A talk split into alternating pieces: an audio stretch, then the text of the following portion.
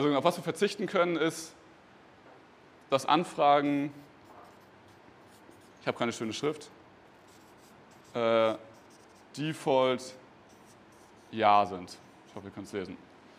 So, auf was, auf was können wir noch verzichten? Wir können darauf verzichten, auf alle Zielgruppen, außer auf eine einzige oder auf alle Angebote. Agenturen haben auch nur einen ganz kleinen Zeitrahmen so gesehen, wo sie sinnvoll sind. Also sag ich mal, wenn, wenn ein Kunde anfängt, macht keinen Umsatz, also ein Agenturkunde so gesehen, eigentlich macht es nur ab einem gewissen Zeitpunkt Sinn, eine Agentur zu beauftragen, weil davor muss es eigentlich erstmal selbst die Basics verstehen, wenn man Facebook jetzt für Leute schaltet, die keine Ahnung haben.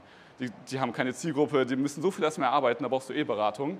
Und wenn die so groß sind, dass die irgendwie der Agentur 20.000 im Monat zahlen, dann macht es viel mehr Sinn, zwei Festangestellte im Performance-Marketing einzustellen. Das Ziel ist, mehr Zeit im Tagesgeschäft zu haben, weil wir weniger Bullshit machen, um bessere Kundenergebnisse zu bekommen und mehr Kunden zu gewinnen. Wenn wir auf komplette Zielgruppen verzichten, dann verzichten wir auch auf die Prozesse dahinter. Also der ganze Rattenschwanz dahinter ist komplett weg.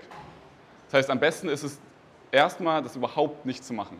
Also einfach komplett abzulehnen, weil das am wenigsten Arbeit. Also wir haben bei allen Punkten die Resistenz von allen, weil, wie gesagt, ihr nicht aktiv dumme Sachen machen wollt. Ihr denkt, das ist gut, und das, weil ihr, ja, ihr seid ja auch klug, und ihr habt eure, eigenes, so gesagt, eure eigene Begründung dahinter, warum ihr gewisse Sachen macht. Das heißt, wenn ihr jetzt irgendwie sagt, nee, das, für mich passt das nicht oder das ist Bullshit oder ja, für andere geht's, aber für mich nicht, das ist so gesehen eure eigene Resistenz und es muss auch nicht jetzt irgendwie sein, dass ihr alle das jetzt ab jetzt ändert, sondern denkt da einfach mal drüber nach und versucht so gesehen einfach immer, immer zu immer mehr Sachen Nein zu sagen.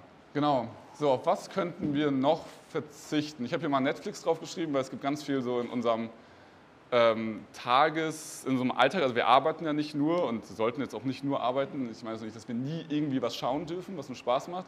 Und generell, wir haben ganz viel Waste, auf was wir auch noch verzichten können. Zum Beispiel, wir können auf irgendwie eine Stunde irgendwo hinfahren, um da irgendwie einen Kunden zu besuchen, verzichten. So. Können auf, weißt du, also ganz, ganz vieles entsteht ja einfach neben der Arbeitszeit, verringert aber die Arbeitszeit und verringert die Konzentration. Wir können zum Beispiel auf zweite Projekte verzichten. Also wenn wir irgendwie, weiß nicht, eine Software noch nebenbei entwickeln oder so. Das ist ein Zeitkiller. Also deswegen ist hier Netflix nochmal so als Synonym für Zeitverschwendung. Wir könnten darauf verzichten, ähm, so gesehen irgendwelche unkontrollierte Projektarbeit zuerst zu machen und stattdessen einen Tagesplan zu haben, mit Akquise zu starten, ein, zwei Stunden und dann die restlichen sechs oder acht oder zehn Stunden, wie ihr immer arbeitet, äh, für Kundenarbeit einzusetzen. Wie kann man, wie kann man schaffen, logischer zu denken, wenn wir auf äh, andere Ads und Social Media verzichten? Ads von anderen, also Inspiration und irgendwie, weiß auch immer, wenn man selbst Ads schaltet, denkt man ja, man braucht irgendwie Inspiration. Ähm, und Social Media, irgendwelche Leute, die irgendwas posten von irgendwas, ähm, das ist ein riesiger, auch mentaler Zeitkiller, wo man denkt, aber die anderen sind ja so erfolgreich und die machen das ja so und ach krass, der ist schon wieder unterwegs. Also man sieht ja immer nur in diese 15 Sekunden Instagram-Story, die ja null aussagekräftig ist. Ähm, und das ist, das ist ein super großer Punkt, wo man verzichten kann.